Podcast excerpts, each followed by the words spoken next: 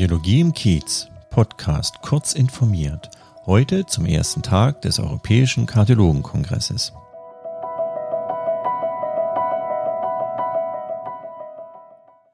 Der Europäische Kardiologenkongress ist einer der bedeutendsten Kongresse für Kardiologen weltweit. Er findet von Samstag bis Dienstag vom 29.08.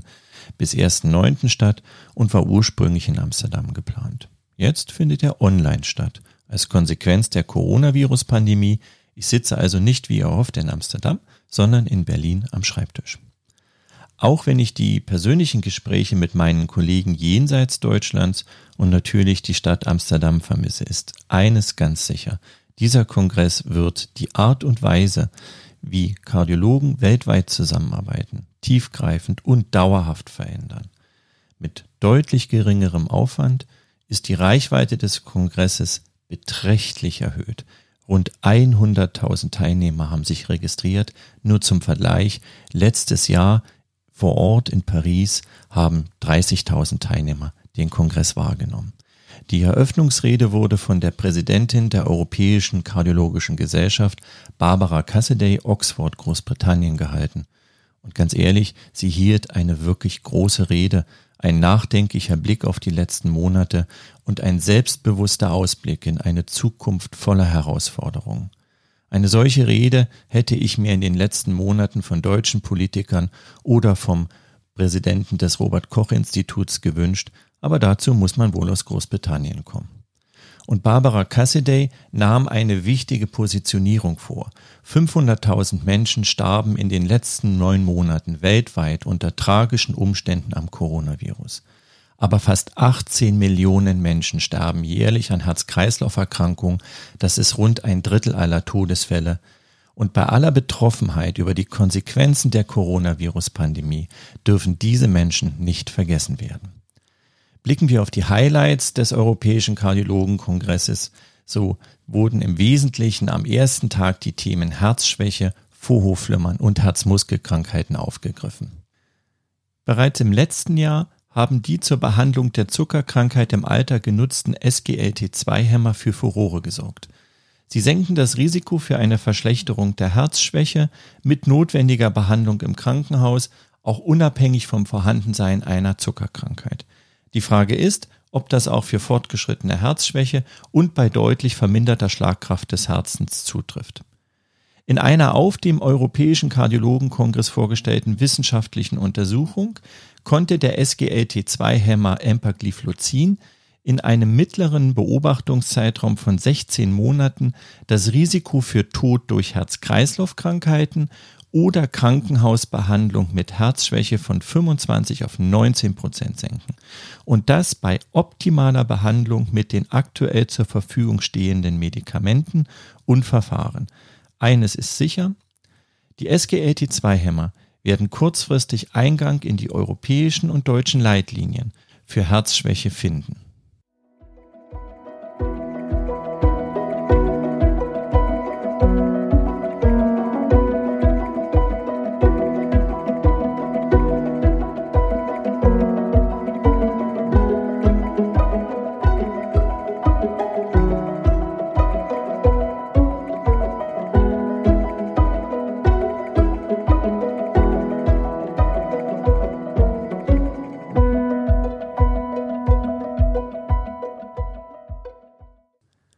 Das zweite Highlight des Tages griff die Behandlung des Vorhofflimmern auf.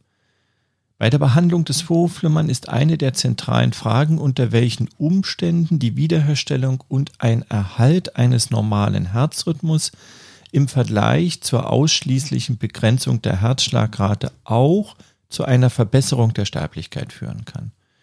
Die aktuell vorgestellte wissenschaftliche Untersuchung hat diese Frage bei älteren Patienten mit milden Beschwerden untersucht. Und zwar unter einer sehr speziellen Bedingung, bei der die Wiederherstellung und der Erhalt eines normalen Herzrhythmus möglichst früh im Mittel schon ein Monat nach der Erstdiagnose des Vorhofflimmerns erfolgte. Zur Wiederherstellung und zum Erhalt eines normalen Herzrhythmus wurden entweder ausschließlich Medikamente oder eine kleine Operation, eine Verödung der Quelle der Herzrhythmusstörung im linken Vorhof verwandt. In einem mittleren Beobachtungszeitraum von fünf Jahren wurde das Risiko für Tod durch Herz-Kreislauf-Krankheiten bzw. Schlaganfall oder Krankenhausbehandlung mit Herzschwäche bzw. Durchblutungsstörung des Herzens um absolut 1,1 Prozent vermindert. Die Interpretation dieser Untersuchung ist nicht einfach, denn die verglichenen Gruppen, einerseits die Wiederherstellung und der Erhalt eines normalen Herzrhythmus, andererseits die ausschließliche Begrenzung der Herzschlagrate, wurden nicht gleich behandelt.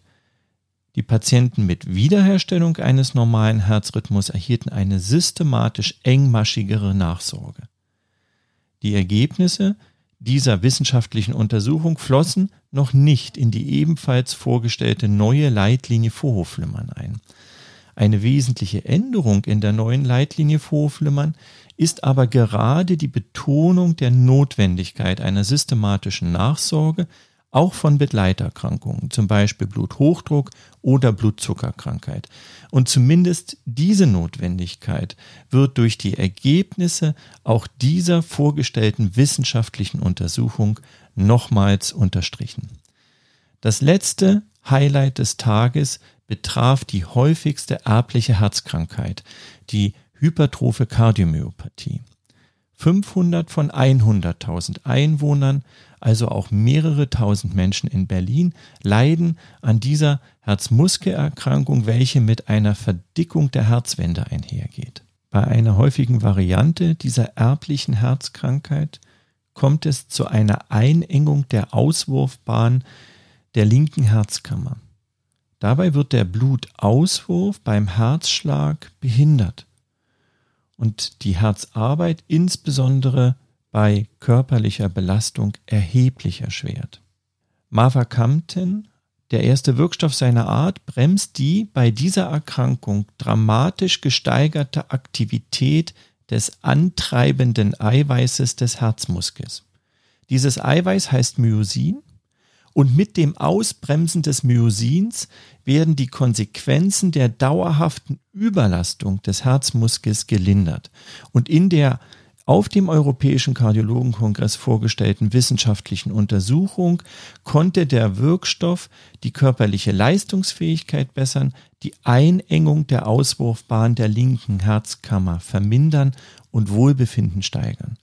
Damit bietet sich eine vergleichsweise gut verträgliche Alternative zu der sonst oft notwendigen Herzoperation.